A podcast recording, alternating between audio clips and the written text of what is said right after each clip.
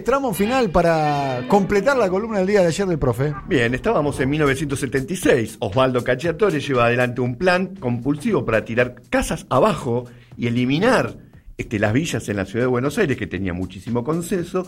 Y según la historiadora Valeria Snikovsky, durante el último régimen militar entre 1976 y 1983, casi se erradicaron las villas de la ciudad de Buenos Aires. Mm. Pasaron, se redujeron de 213.000 habitantes que tenían las villas a solo 12.600.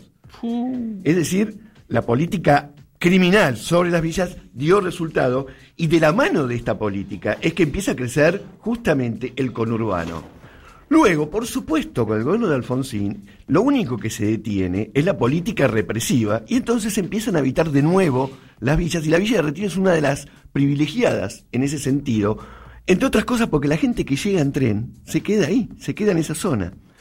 Ahora tenemos un caso ejemplar, emblemático, en los 90, con el intendente de la ciudad de Buenos Aires, Jorge Domínguez, también llamado Jorge Topadora Domínguez, y cuando le pusieron topadora no era para criticarlo, sino para elogiarlo, porque pasó una topadora sobre la Villa 31, justamente entre otros objetivos para hacer la autopista Ilía y para agrandar y terminar de edificar la terminal de retiro.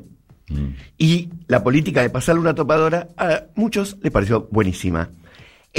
con la llegada en el año 2000 de Aníbal Ibarra a la Intendencia de la ciudad, que recordemos que estuvo entre el año 2000 y el año 2006, cambió el paradigma de lo que se buscó porque hubo un proyecto llamado Proyecto Retiro en el que pensaban achicar muchísimo el negocio inmobiliario y hacer bloques de viviendas sociales. Yo, si hay algo que quiero llamar la atención acá es justamente la falta en los últimos años de proyectos de viviendas sociales en la ciudad de Buenos Aires.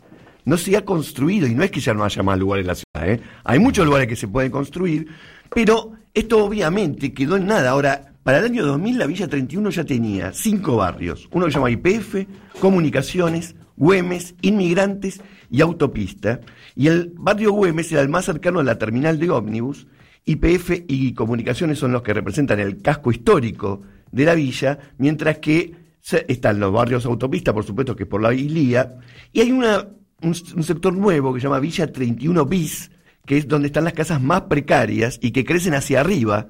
Este, algunas llegaron a tener hasta cinco pisos.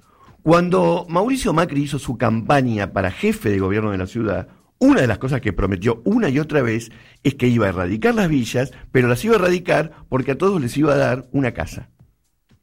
No sé cuál fue la peor inocencia, si creer en eso, porque mucha gente lo creyó, o en realidad que había dicho que vamos a erradicar las villas, lo de las casas ni siquiera lo escuchaban.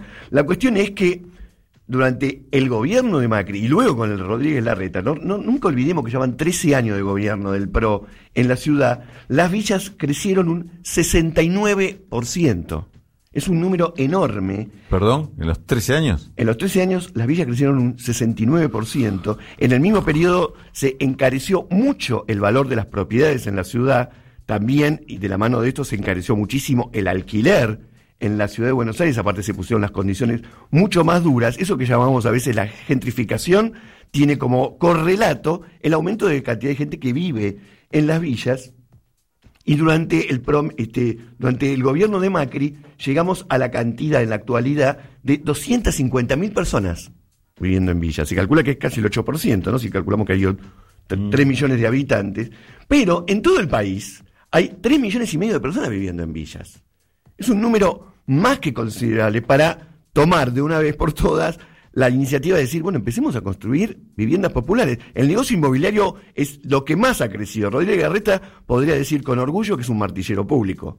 Es un jefe inmobiliario, hace grandes negocios inmobiliarios, pero no se construyen viviendas populares y no sé si es una gran demanda popular, no sé si hay organizaciones sociales exigiendo eso, si está en la agenda política, pero mientras no se construyan viviendas, la gente por sí misma no las puede comprar, están imposibilitados por completo, tampoco el crédito para eso, y por lo tanto no hay otro destino que si sigue creciendo la población y sigue creciendo el valor de las propiedades, que sigan creciendo las villas, que aparte están, en muchos casos, como en la ciudad de Buenos Aires, abandonadas.